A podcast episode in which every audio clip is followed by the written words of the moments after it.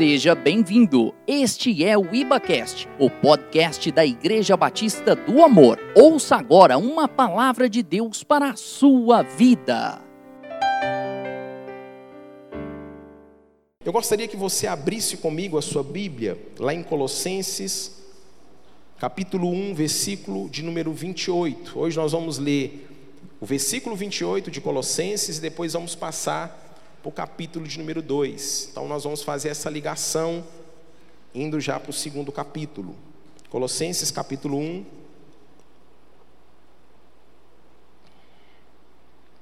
Versículo de número 28.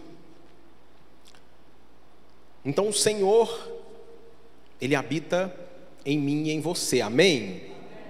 Diga assim: o Senhor habita em mim Aí você pode estar falando assim, pastor, mas como que é isso? Se você ainda não entendeu o que é o Senhor habitar em você, no final você vai compreender. Amém? E já que Cristo habita em nós, o que, que Ele espera de nós? A mensagem de hoje é: Cristo habita em nós. Então Ele quer que nós cresçamos nele. Cristo está em você. Então, cresça em Cristo. Diga comigo, eu preciso. Não, diz assim comigo com voz de muitas águas, de quem tem fé. Fala assim: eu preciso, eu necessito crescer em Cristo. Amém, queridos? Então, olha só o que é que Paulo diz em Colossenses 1, 28. A quem anunciamos, admoestando a todo homem e a ensinando a todo homem e em toda sabedoria, para que apresentemos todo homem perfeito em Jesus Cristo. Vou ler novamente. A quem anunciamos, admoestando a todo homem e ensinando a todo homem em toda sabedoria, para que apresentemos todo homem perfeito em Cristo. Olha aqui para mim agora. Perceba comigo que Paulo ele utiliza alguns verbos que são a chave para nós compreendermos esse, esse, esse versículo que nós acabamos de ler.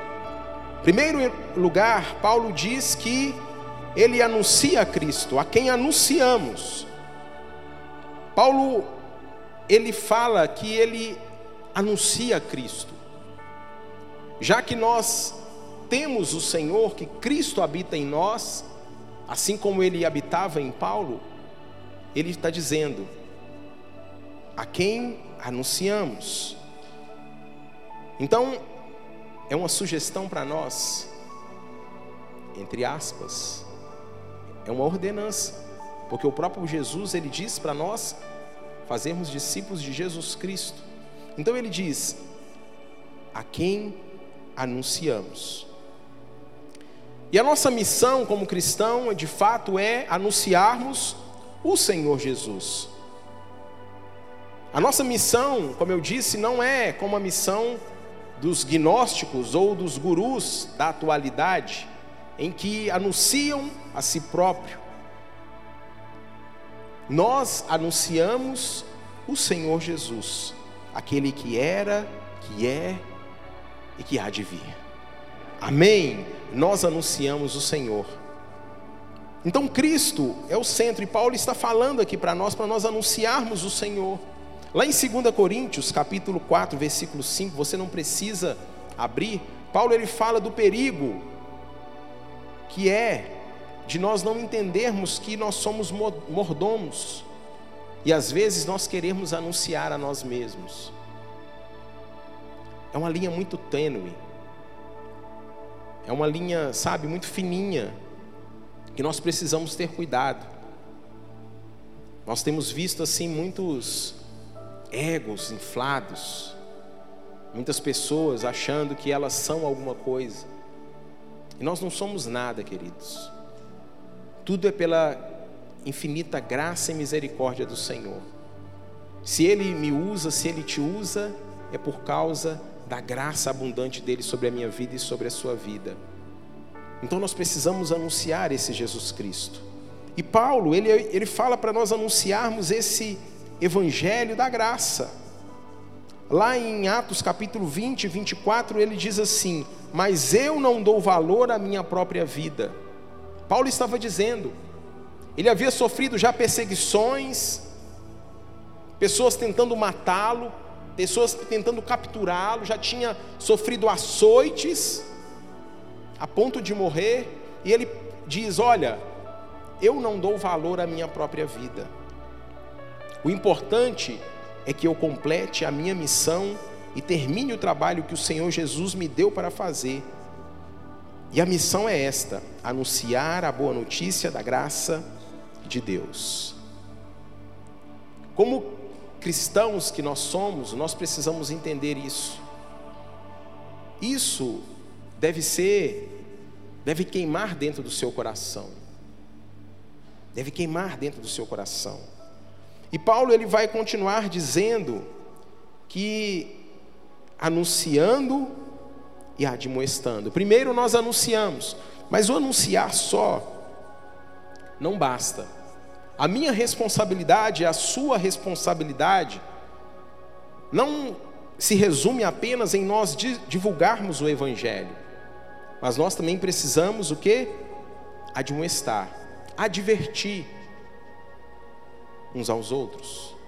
Os irmãos, essa palavra no original, no grego, advertência, noutésia, ela vai falar sobre o risco da vida cristã e das mentiras do inimigo, que ele quer colocar na vida do cristão.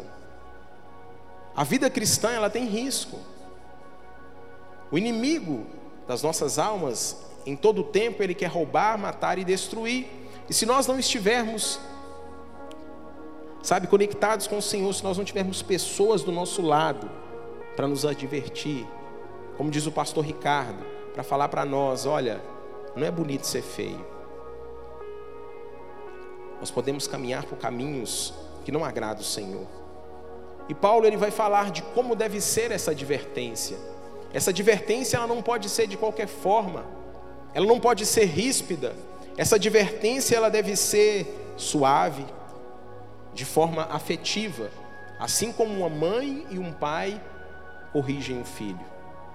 Amém, queridos?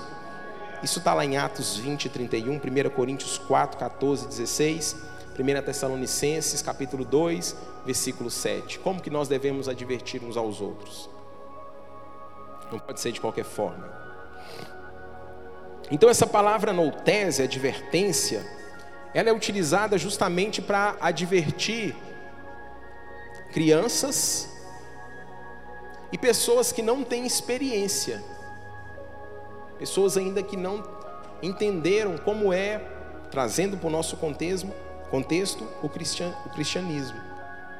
Então Paulo ele estava pregando, anunciando, admoestando, mas também ele ensinava Cristo para as pessoas. Perceba que nós então precisamos anunciar Cristo, nós precisamos de admoestação, advertir uns aos outros quando nós estamos dando bola fora, e também precisamos de ensino. Então Paulo ele está falando, e para que que é esse ensino? Justamente para que nós possamos ser perfeitos em Cristo. Essa palavra ensino, ensinar, o verbo ensinar no original é diz da quem, e é justamente no sentido pastoral, ético, de cuidar dos cristãos. É um tratamento mútuo, onde nós ensinamos uns aos outros. Nós precisamos ser ensinados, irmãos. Seja ensinável. Às vezes nós batemos no peito, porque temos tantos anos de idade, ou temos tantos anos de experiência ministerial, e não queremos nos assentar para aprender. Tem um coração ensinável. Isso faz toda a diferença, porque é o que o Paulo está falando. Se permita ser ensinado. Nós não nascemos sabendo, muito menos na caminhada cristã. Não é o fato de você ter 40, 50, 60 anos e você hoje entrega a sua vida para Jesus que você já sabe tudo. Não é o fato de você ter lido a Bíblia toda que vai te dar ensinamento a respeito do Senhor. É uma caminhada, é um processo.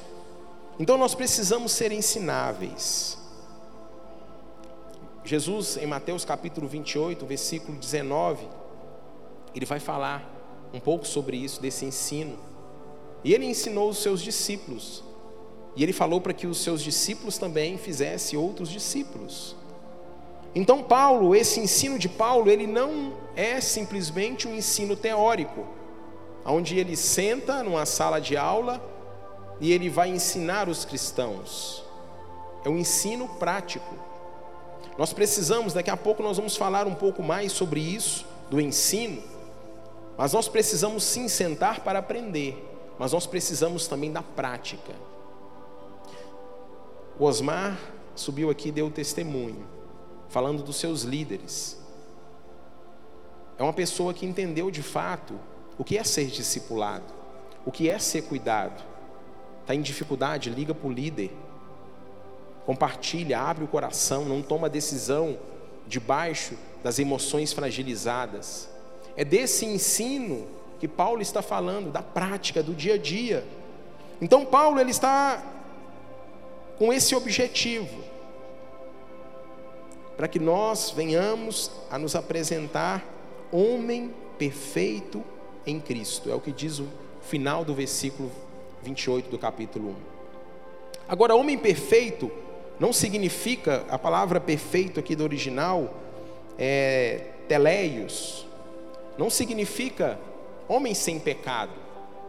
Às vezes a gente acha, né? Mas o homem perfeito é um homem sem pecado. Não é isso que Paulo está querendo dizer. Fala em Filipenses capítulo 2, versículo 12 até o 15, depois você pode ler na sua casa. Mas significa maduro. Um homem maduro na fé cristã. O homem perfeito é aquele que está crescendo, é aquele que está buscando o Senhor. Diferentemente, o imperfeito é aquele que anda de maneira imatura, aquele que não quer crescer. Então, por isso que eu falei para você declarar que eu vou crescer em Cristo, que você quer crescer em Cristo. Nós precisamos crescer em Cristo. Amém, queridos? Então, o imaturo é aquele que busca as coisas da carne. O próprio Paulo, em 1 Coríntios capítulo 3, no versículo 1 até o 3, ele diz: Na verdade, irmãos, eu não pude falar com vocês como costumo falar com as pessoas que têm o Espírito de Deus. Tive de falar com vocês como se vocês fossem pessoas do mundo, como se fossem crianças na fé cristã. Tive de alimentá-los com leite e não com comida forte, pois vocês não estavam prontos para isso e ainda não estão prontos porque vivem como se fossem pessoas deste mundo. Irmãos, nós precisamos entender que existem dois tipos de pessoas: a pessoa natural, que é aquela que ainda não se rendeu a Cristo, é aquele que ainda não é salvo, e nós temos também o homem espiritual, aquele salvo. Mas dentro desse homem espiritual, existem também outros dois tipos de homens: o homem maduro e o homem maturo, que é justamente o homem carnal, aquele que busca as coisas da carne.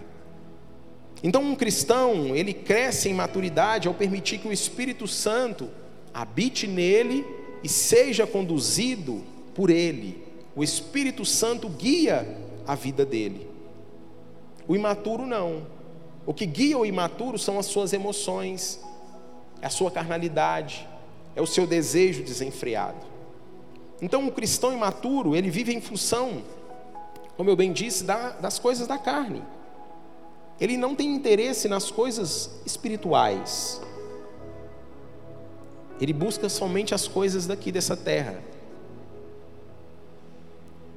Coisas que a traça e a ferrugem corroem.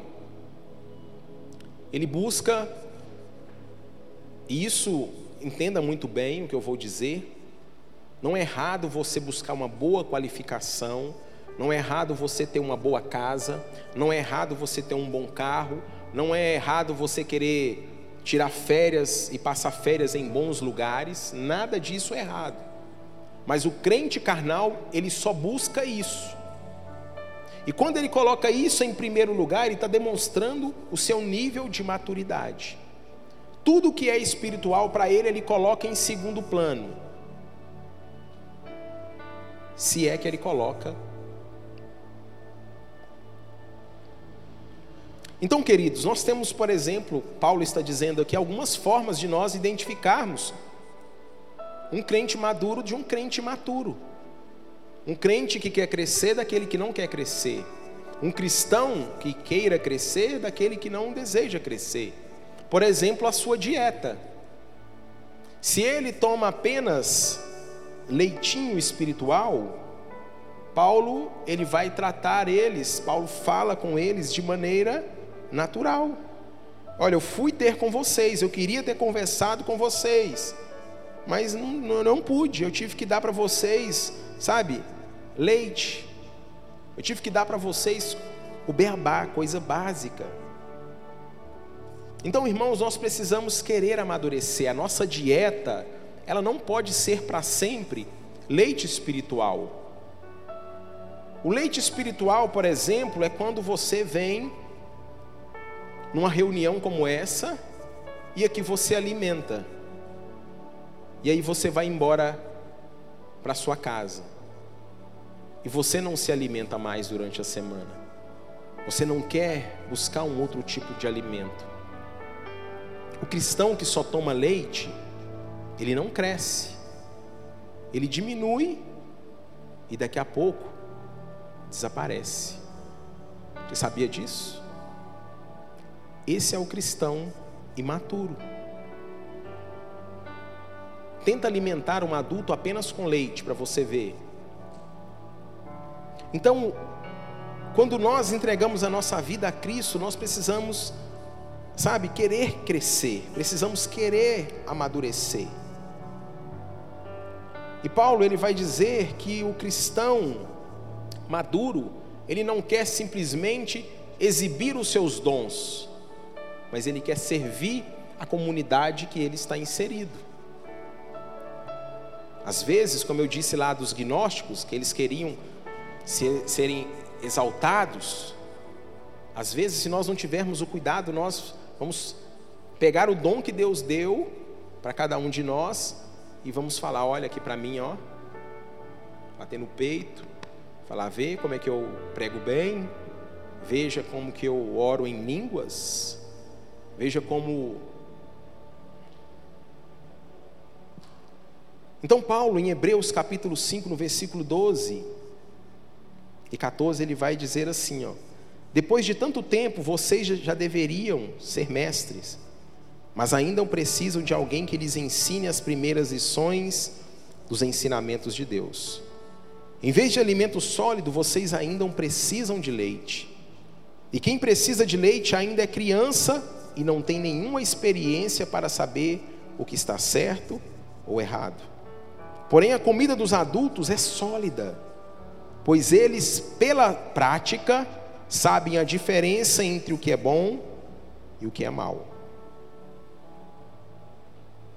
À medida que nós vamos sendo experimentados, à medida que nós vamos avançando, vamos caminhando e vamos crescendo no Senhor, nós conseguimos discernir muitas coisas. Então Paulo ele, aliás, o autor aos Hebreus aqui, ele diz que também não pôde dar o alimento sólido. Então Paulo ele quer que nós venhamos a ter o que é essa perfeição em Cristo, pessoas amadurecidas em que em caráter, em personalidade, parecidos com Cristo, com Cristo. Então, queridos, nós vamos ver aqui agora essas características a partir do capítulo 2 agora, características de pessoas maduras na fé. Eu vou passar rapidamente por alguns versículos até eu chegar no centro daquilo que eu quero tratar. Nós vamos começar no capítulo 2, do versículo 2 até o 7, que diz assim, Colossenses capítulo 2, do versículo 2 até o 7, para que os seus corações sejam confortados, e estejam unidos em amor, enriquecidos da plenitude da inteligência, para conhecimento do mistério de Deus, Cristo, em que estão escondidos todos os tesouros da sabedoria e da ciência. E digo isso para que ninguém vos engane com palavras persuasivas, porque ainda que esteja ausente quanto ao corpo, contudo em espírito estou convosco, regozijando-me e vendo a vossa ordem e a firmeza da vossa fé em Cristo. Como, pois, recebestes o Senhor Jesus Cristo, assim também andai nele, arraigados e edificados nele e confirmados na fé, assim como fostes ensinados, crescendo em ações de graça.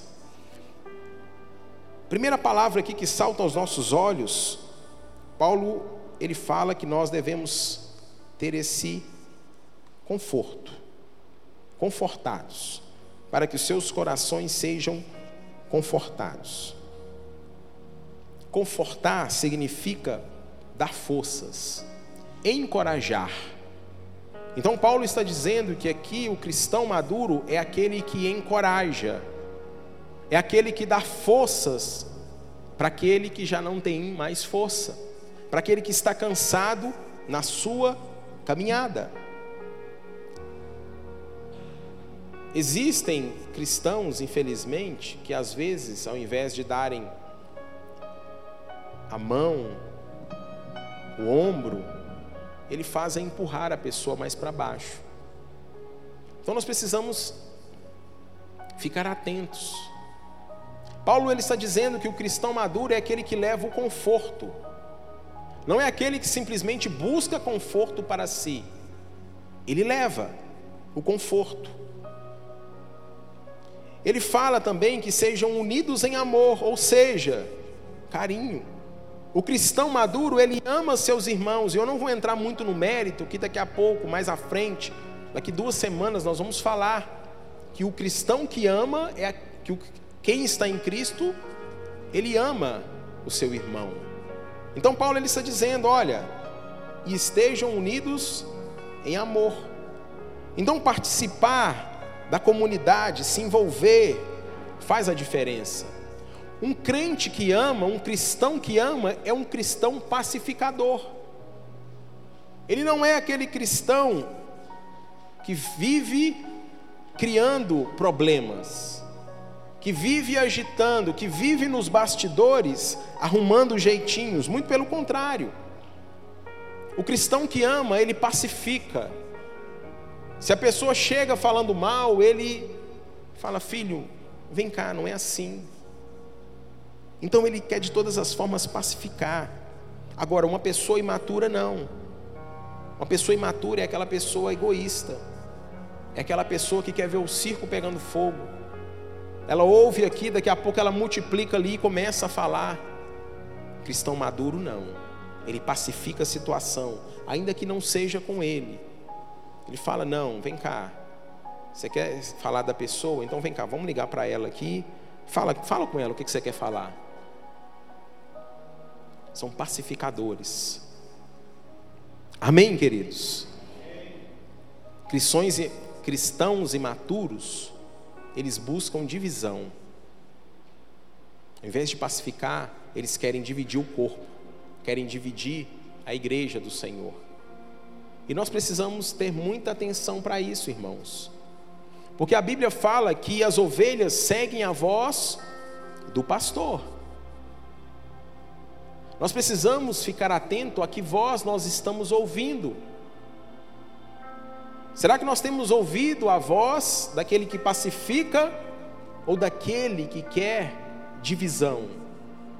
Daquele que quer colocar defeitos, problemas, só enxerga as coisas negativas. Paulo também ele vai dizer a respeito do conhecimento unidos em amor e enriquecidos na plenitude da inteligência para conhecimento. Enriquecido aqui em que, que ele quer dizer? Em toda riqueza, ele fala. Enriquecido da plenitude da inteligência, em tudo aquilo que nós precisamos. Cristãos maduros, eles não se queixam do que não têm. Sabe por quê? Porque eles sabem agradecer aquilo que têm recebido do Senhor. Amém, queridos? Pega isso. Isso é uma chave. Não seja mal agradecido. E ele fala do conhecimento de quem? Do ministério de quem é Cristo. O cristão maduro, ele tem um coração no seu coração determinado que de fato ele é salvo no Senhor. Que ele entregou a sua vida para o Senhor. E ele não vai desistir, ele não vai parar, ele vai até o final. Quando nós conhecemos de fato quem Cristo é, o que ele fez, o que ele representa para nós, não é qualquer tipo de vento de doutrina que vai nos desviar. Não são os holofotes, não são as vitrines do mundo lá fora que vai fazer com que nós venhamos a nos afastar do, Senhor Jesus. Sabe por quê? Porque nós conhecemos o Senhor. Esse é o cristão maduro, porque ele conhece o Senhor, então ele não se afasta. Fala também da sabedoria. A sabedoria é justamente a capacidade de nós defendermos aquilo que nós entendemos. Aquilo que nós entendemos, e ele fala do conhecimento. O conhecimento é a capacidade de nós assimilarmos aquilo que é verdade.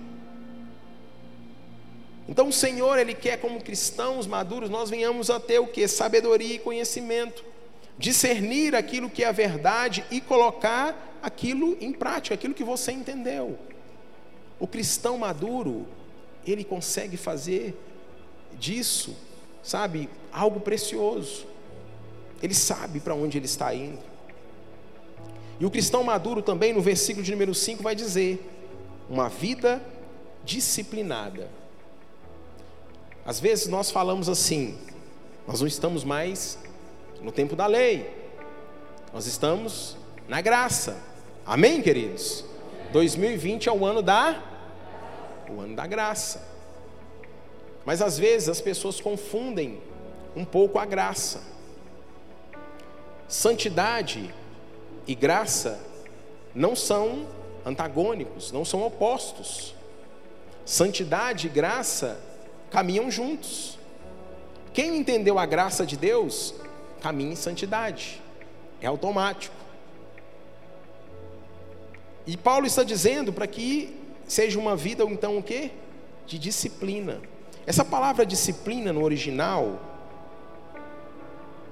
Paulo vai falar aqui, ó, em dois, no capítulo 2, no versículo 5 e 7, ele vai dizer: Porque ainda que esteja ausente quanto ao corpo, contudo em espírito estou convosco, regozijando-me e vendo a vossa ordem e a firmeza da vossa fé em Cristo. Então, ordem e firmeza tem a ver justamente com o quê? Com essa disciplina no Senhor. E a palavra ordem e firmeza aqui, no original, no grego, vai falar justamente também sobre, é uma palavra chamada taxis, que nos arremete a algo voltado ao militarismo. Disciplina, ordem, é como se fosse uma fileira de soldados ordenadas, tudo em ordem. Então Paulo está dizendo que nós, como cristãos maduros, nós devemos andar em ordem e em firmeza. Então, ele está dizendo para nós que uma igreja madura, ela deve assemelhar-se justamente a um exército ordenado em fila.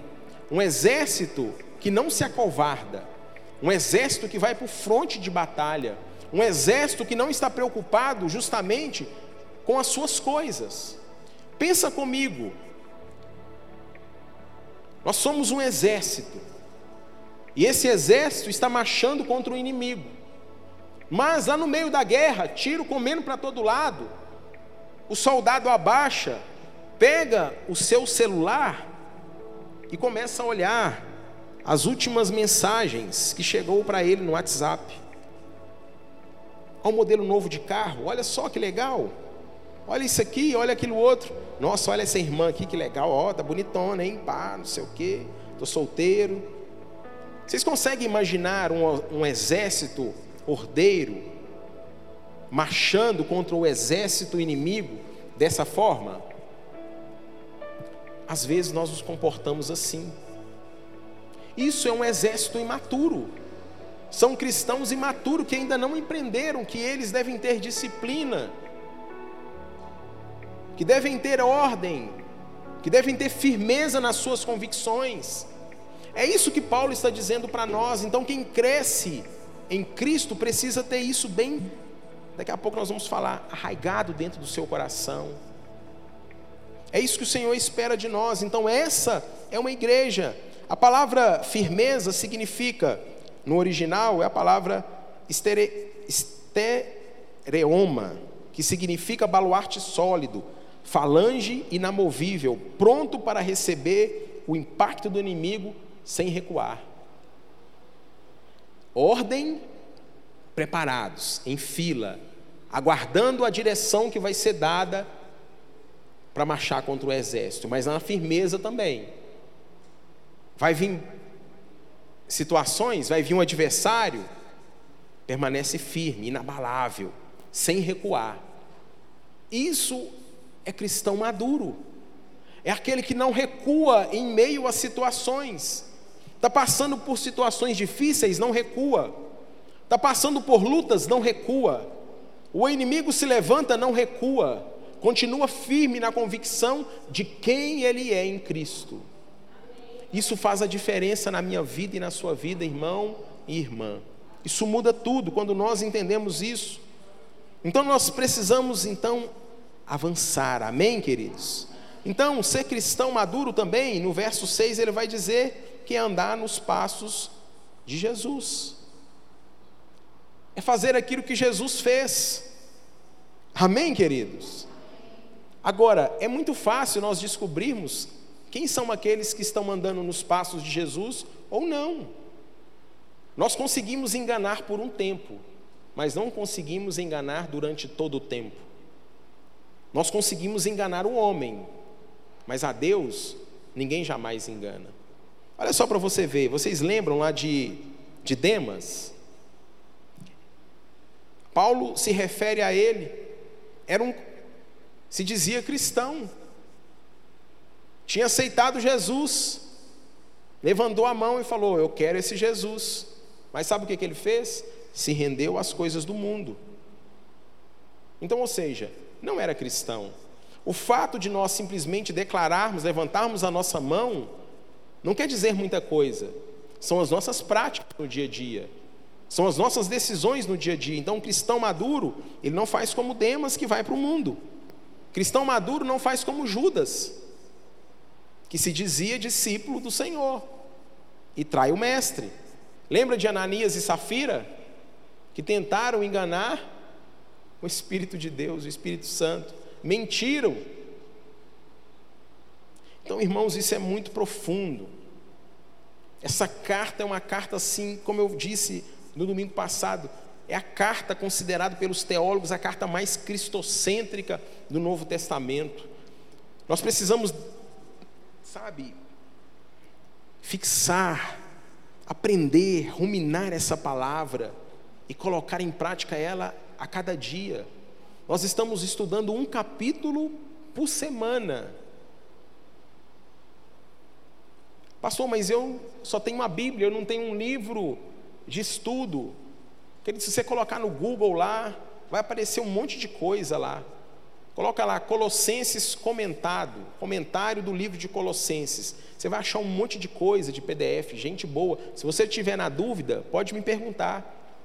Passou essa referência aqui, esse autor. Amém, queridos? Então, o cristão maduro é aquele que cresce. Diga comigo, eu vou, eu vou crescer, crescer em nome de Jesus.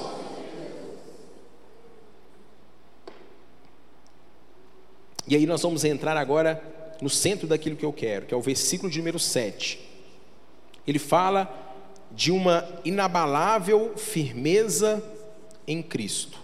E aí ele usa algumas metáforas. Paulo ele usa algumas metáforas aqui. A primeira metáfora que ele vai trazer para nós essa figura da agricultura. Ele fala arraigados, enraizados. Sugere que o cristão ele deve ter a, a estabilidade de uma árvore frondosa, cuja, cujas raízes estão plantadas aonde? Em Cristo. Então precisa estar enraizado, enraigado. É isso que ele diz. Olha só, Versículo 6 ele diz: Como, pois, recebeste o Senhor Jesus Cristo, assim também andai nele. E ele diz: Como arraigados. Cristão maduro deve andar em Jesus, o que? Arraigado, enraizado no Senhor Jesus. Amém, queridos? Isso faz a diferença na minha vida e na sua vida, e você vai entender como que isso é importante. O cristão que não vive enraizado, arraigado em Cristo, ele é como a palha, queima facilmente. Você já viu um galho seco? Você coloca fogo, ele simplesmente acaba. Agora, quando está enraizado, arraigado na, em Cristo, não vai, permanece firme. Quem está enraizado, enraigado em Cristo, pode vir tempestade, pode vir chuva sobre a cabeça dele, pode vir vento forte, pode vir o que for, mas ele permanece. Então, queridos, nós precisamos ser esses cristãos que estão dispostos a crescer, que estão enraizados. Amém, queridos? Amém. Cristão, ele não pode ser como erva. Ele não pode ser simplesmente como erva sem raiz, que qualquer coisa tira, facilmente é tirado do solo. Tem que ter raízes profundas. Esse está enraizado, esse está arraigado aqui. Paulo está dizendo: olha, vocês precisam criar raízes. Amém, queridos? E o, o enraizado aqui, arraigado, Paulo não está dizendo que devem ser árvores transplantadas. Muito pelo contrário. A árvore ela deve ser simplesmente, ela nasceu, ela deve ficar raiz, ficar enraizada ali. E quando, o que, que nós precisamos entender? Que como o Senhor nos plantou, e as nossas raízes estão profundas, nós precisamos entender que nós devemos permanecer aonde o Senhor nos plantou. Nós não podemos ficar pulando de galho em galho. Se o Senhor te plantou aqui na Igreja Batista do Amor, permaneça na Igreja Batista do Amor. Amém, queridos? Eu sei que tem outras pessoas que vêm de outros ministérios, que estão chegando de outros ministérios, mas se o Senhor está te trazendo para esse tempo aqui, então é tempo de você fixar raiz. Para quê? Para que você continue a produzir frutos. Amém? Então é tempo de avançar, é tempo de crescer. Então ele, Paulo ele deixa muito bem claro a semelhança dessa árvore com um cristão maduro. E ele diz uma outra figura, uma outra metáfora, uma figura de linguagem aqui da arquitetura. Ele fala: nele edificados. O cristão que é edificado em Cristo, ele entende que ele não está pronto. Todos os dias é acrescentado um novo tijolinho na vida dele. Ele não pode falar, ah, agora já alcancei. Não, não. Tem que ser como Paulo. Não que eu tenha alcançado, mas prossigo para o alvo. Amém, queridos? Nós somos dessa forma. Então ele fala, nele edificados. Quem é edificado em Cristo, como eu disse lá, aquele que tem raiz profunda, o próprio Senhor Jesus ele faz essa comparação aquele que está fixado sobre a rocha, e a rocha é Cristo, aquele que é edificado sobre Cristo, sobre a rocha fundamental, sobre a pedra da esquina, vem chuva, pode ser o que for, o vento que for, e ele não é abalado, ele não é atingido. E é isso que o Senhor espera de nós, amada igreja. Amém, queridos? Então ele vai dizer, ele vai utilizar uma outra figura ele vai utilizar os verbos confirmados e ensinados. Esses verbos confirmados e ensinados, ele vai nos remeter no original a uma escola. Que o cristão ele precisa assentar para aprender. Warley, você consegue projetar aqui para a gente, por favor?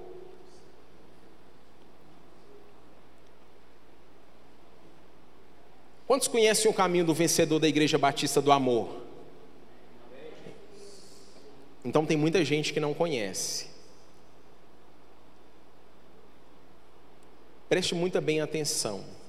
Nós somos uma igreja que nós preocupamos com a sua maturidade espiritual. Nós queremos que você cresça em todas as áreas da sua vida. Nós queremos que você estude, nós queremos que você tenha um bom trabalho, nós queremos que você tenha uma boa renda, mas nós também não abrimos mão do seu ensino espiritual. Nós queremos que você cresça no Senhor. Então, o primeiro passo, o caminho do vencedor, primeira coisa, qual que ficou melhor, o branco ou o amarelo, hein? Qual? Fala para mim, gente, vocês estão aí atrás, o branco ou o amarelo?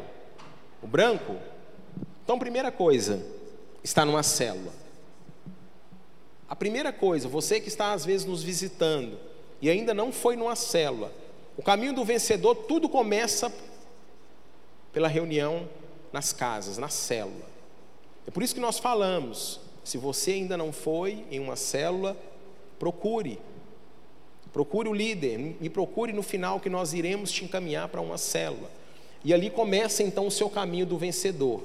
Segundo passo do caminho do vencedor chama-se encontro com Deus. Por causa da pandemia, nós não tivemos ainda encontro com Deus esse ano.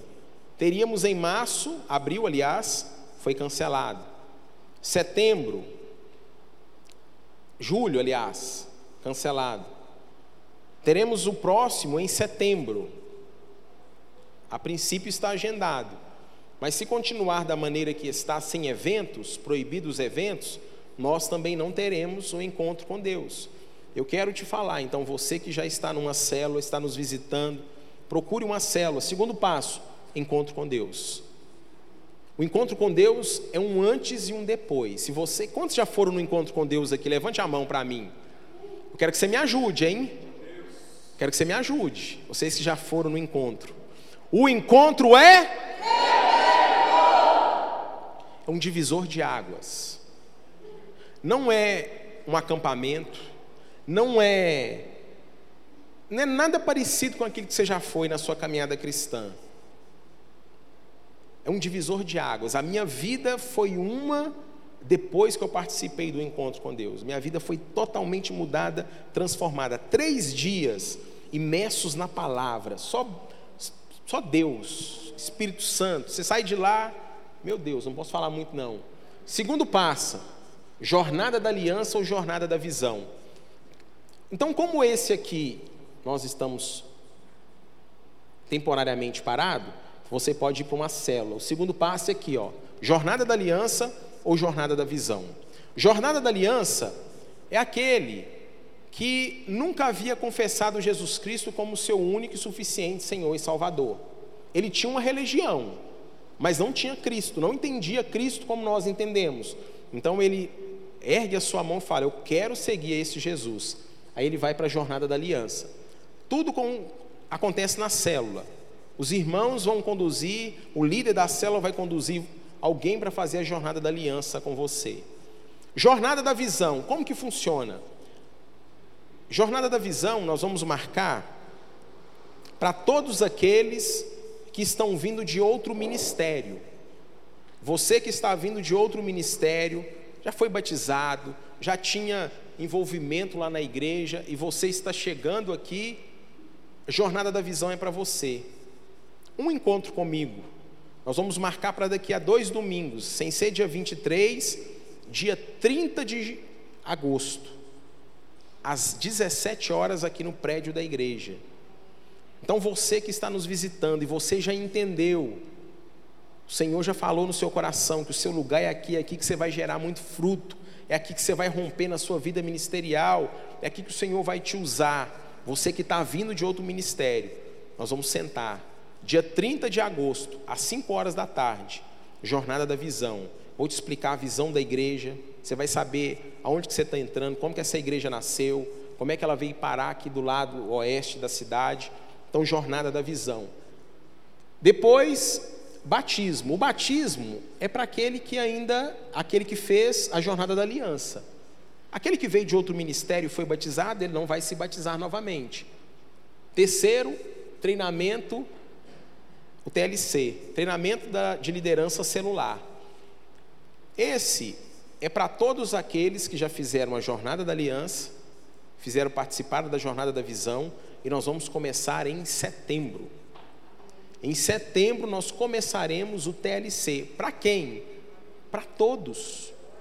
Para todos. Você vai entender de fato como que é uma célula, qual, qual que é a função de uma célula, por que, que a célula existe, qual que é o seu papel na célula, o que, que você pode fazer na célula, como que você pode crescer na célula. Então você vai entender, além da visão da igreja, você vai entender por que, que eles falam tanto de célula, o que, que é isso. Então, nós vamos começar. E aí, provavelmente no próximo domingo eu anuncio quando vai ser em setembro. Quando nós iniciaremos o TLC. Depois, escola de discípulos. Escola de discípulos também nós começaremos provavelmente no final de setembro ou início de outubro.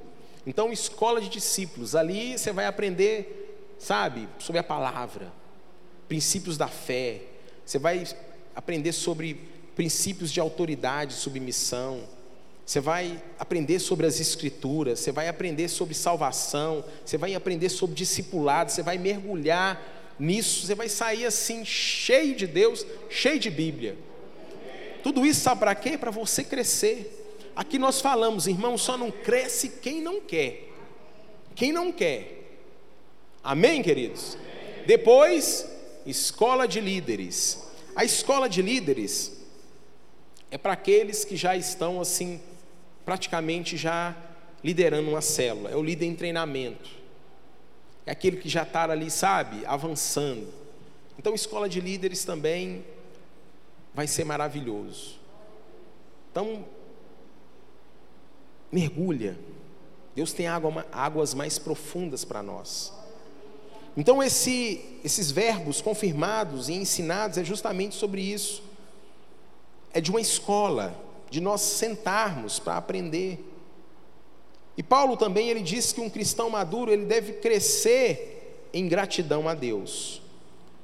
Paulo ele não ora no final como nós vimos aqui no capítulo 2, no versículo 7, ele não ora para, o, para que os cristãos simplesmente começassem a dar graças a Deus, mas ele ora para que, de fato, os cristãos pudessem derramar graça, pudessem de fato agradecer a Deus, independente da circunstância, porque essa graça, quando nós entendemos isso, quando nós agradecemos por qualquer coisa, sabe o que, que isso acontece?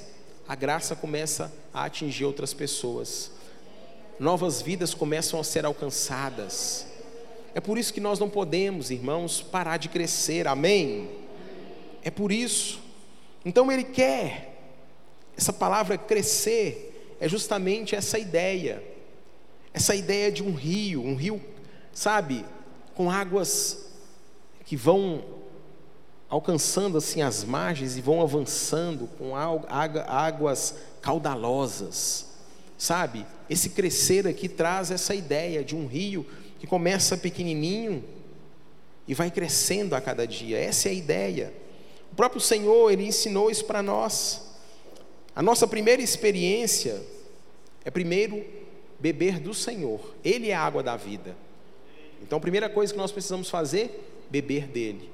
E à medida que nós bebemos dele, sabe o que, que acontece? Ele se coloca dentro de nós o Espírito Santo passa a habitar em nós. A Bíblia fala que nós somos como um, um poço artesiano de água viva. Está escrito lá em João capítulo 4, versículo 10 até o 14. E depois disso, esse mesmo poço artesiano, ele se transforma em quê? Em águas vivas, rios de águas vivas. É o que diz lá em João capítulo 7, versículo 37 até 39. Então esse rio vai crescendo, crescendo, crescendo. Essa é a vontade de Deus para nós. Cristão imaturo, ele não quer crescer. Cristão imaturo, ele só quer sentar e receber leitinho espiritual. E se Deus te plantou, se você tem vindo aqui, eu quero te falar em nome de Jesus. Chegou o tempo de você crescer ainda mais na sua caminhada cristã. Eu não sei qual o nível daquelas pessoas que estão chegando. Algumas pessoas eu já conversei, mas nem todos eu sei. Eu não sei qual é o seu histórico, como que você serviu em outros ministérios, mas eu quero te falar que se você estiver disposto, você será usado poderosamente pelo Senhor. Amém, queridos? O cristão maduro, é aquele que não vive murmurando, é aquele que vive com ações de graças, gratidão, é aquele que não vive lamentando, muito pelo contrário, é aquele que glorifica, é aquele que quer crescer a cada dia em ações de graças. Amém, queridos? E para nós finalizarmos, eu gostaria de convidar você a ficar de pé, convidar o ministério de louvor. O Senhor quer te usar, amém? Deus quer te usar. Preste atenção aqui, olha para mim, ó. Deus quer te usar. O desejo do Senhor é que você seja usado por Ele de maneira poderosa. E às vezes você fala assim, como pastor? É por isso a importância das escolas. Aqui você vai ser capacitado, aqui você vai receber ferramentas. Não adianta eu te dar tijolo, não adianta eu te dar uma colher, areia, cimento, cal e falar, faz. As ferramentas estão aí, ó. Mas eu não te treinar. Às vezes nós não conseguimos fazer a obra do Senhor porque nós não somos capacitados. Então se permita ser capacitado para esse tempo. Nós temos orado, nós temos jejuado, nós temos buscado e declarado que em nome de Jesus nós estamos rumo aos 300, não 300 membros, nós estamos rumo aos 300 trabalhadores. Eu tenho orado por 300 trabalhadores, pessoas que estão dispostas. A palavra do Senhor diz que o campo já está preparado. E ele fala para nós orarmos para o que venha os trabalhadores. E eu tenho orado para que venham os trabalhadores. Essa é a minha oração. Todo dia eu oro por isso. Várias vezes ao dia, Senhor, envia trabalhadores. Então, irmão, fica ligado. Fica ligado. Como que você se vê daqui a um ano? Como que você se vê daqui a cinco anos? Qual é a perspectiva que você tem? Já tem sido declarado, por, não simplesmente por mim, mas por outras pessoas que têm vindo aqui têm declarado: olha, as, as tendas vão se alargar, esse lugar está ficando pequeno. Irmãos, em tempo de pandemia, a igreja tem crescido, isso é para a glória do nosso Deus. Então, como que você se vê em tudo isso que está acontecendo? Você se vê simplesmente sentado, olhando e vendo as coisas acontecerem? Ou você se vê de fato ajuntando tesouro no céu? A Bíblia fala que nós devemos ajuntar tesouros no céu. Eu tenho falado isso aqui. Tesouros no céu. Como que nós ajuntamos tesouro no céu? Às vezes a Bíblia fala, né? Às vezes não, a Bíblia fala: ajuntai tesouro no céu, onde a traça e a ferrugem não corroem. E às vezes nós ficamos aqui, né? Vamos juntar tesouro. Vamos juntar tesouro. Vamos enriquecer. Como eu disse, irmãos, não tenho nada contra. Trabalha, faça faculdade, faça pós-graduação, faça mestrado, faça doutorado, voa alto, voa alto, mas não coloca isso em primeiro lugar na sua vida, não. Isso passa, isso passa. O que vai ecoar para a eternidade são os tesouros que nós ajuntaremos no céu. Isso, isso chama-se ganhar almas para o Senhor, discipular pessoas, cuidar de pessoas. Isso é que é juntar tesouro no céu. E Jesus, ele vem aqui em João capítulo 15, João capítulo 15, no versículo 5, para nós finalizarmos, ele vai dizer: Olha, eu sou a videira, e vocês são os ramos. Quem permanece em mim e eu nele, esse dá muito fruto, porque sem mim vocês não podem fazer nada. Então, aqui mais uma vez, nós vemos o simbolismo da videira com os ramos. Jesus falando que Ele é essa videira, assim como Ele é a cabeça, o cabeça da igreja, Ele é a cabeça da igreja e nós somos o corpo. Ele é a videira e nós somos o ramo, estamos enxertados nele. E Ele fala: esse dá muito fruto. Quem dá muito fruto? Aquele que permanece nele. Quem não dá fruto é porque não está em Cristo, é porque não está crescendo. Você já viu árvore recém, a não ser aquelas enxertadas, né? Aqueles banzai, não estou falando disso, estou falando natural, pequenininha, que foi plantada, do nada dá fruto? Leva tempo, sim ou não? Ela vai crescer, então queira crescer, queira amadurecer. Isso faz todo sentido. Agora, você já viu uma árvore gemendo para dar fruto, uma goiabeira, ela fazendo força? Hum, nasceu a goiaba. Geme, hum, nasceu a laranja. Você já viu? É natural. Quem permanece em Cristo, o fruto é natural acontece naturalmente. Quando você vê, de repente, você está falando do amor de Jesus, você fala: Meu Deus, eu nunca tinha falado de, de Jesus para ninguém. Sabe por quê? Porque você está crescendo, você está amadurecendo. As coisas acontecem assim. Então ele fala: Quem permanece em mim e eu nele, esse dá muito fruto, porque sem mim vocês nada podeis fazer. Sozinho, irmãos o ramo não presta para nada, a não ser para ser queimado. O ramo, ele não é capaz de ter vida própria. Nós somos o ramo. Nós não temos vida própria.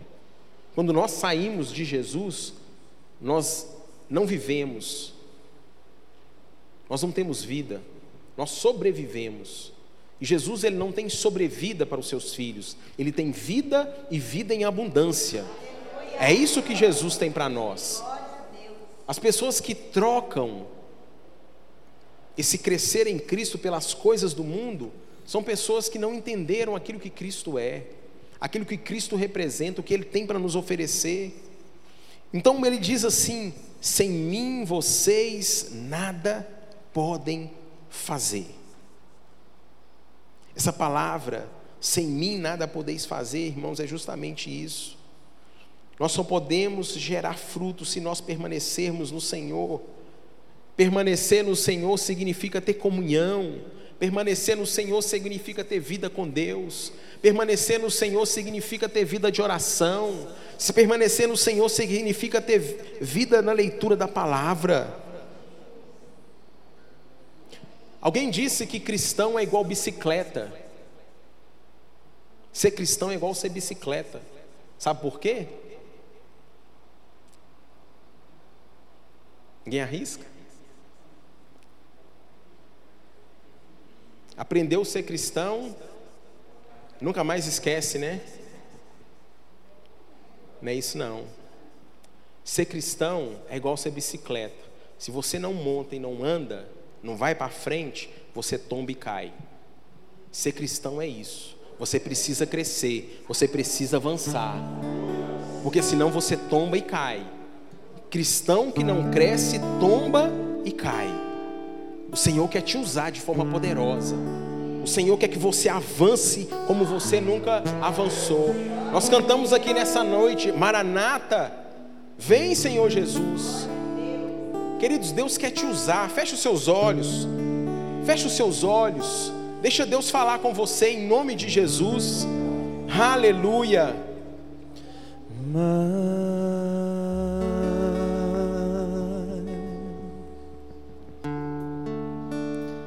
De ti. Declare isso, declare isso mais. Fale para Jesus, fale para Ele, deixa Ele ouvir a sua voz. De ti. Fala para Ele, Senhor. Oh, Jesus. E menos de mim. Fale isso para Ele. Menos de mim. E menos de mim. Diga mais, menos mais. Aleluia. Aleluia, Jesus. Menos de mim. Vamos voltar no início. Diga mais, mais. mais.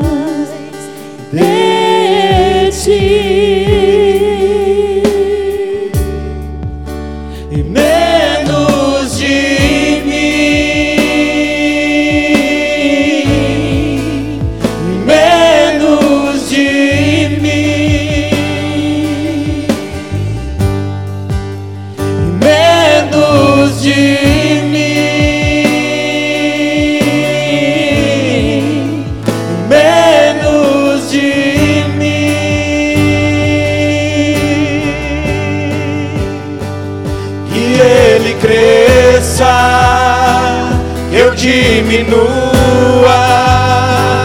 que Ele apareça, eu me constranja com a Sua glória e todo o Seu amor, infinita humildade, servos de todos os irmãos, que Ele cresça diminua, que Ele apareça, eu me constranja com a Sua glória e todo o seu amor, infinita humildade, servo de todos os irmãos.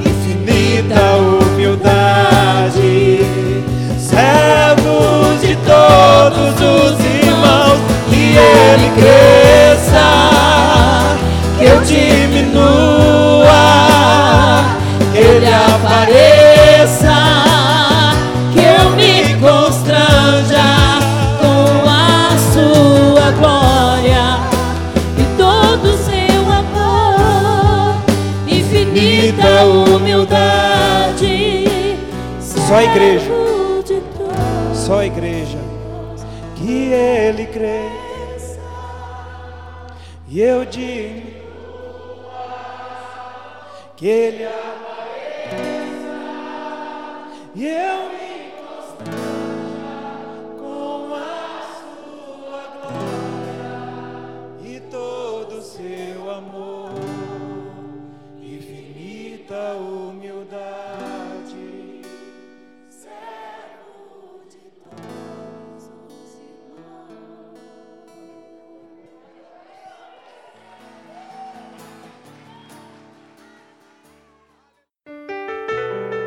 Obrigado por acessar o IbaCast. Acesse nossas redes sociais. Siga Igreja Batista do Amor. Até a próxima!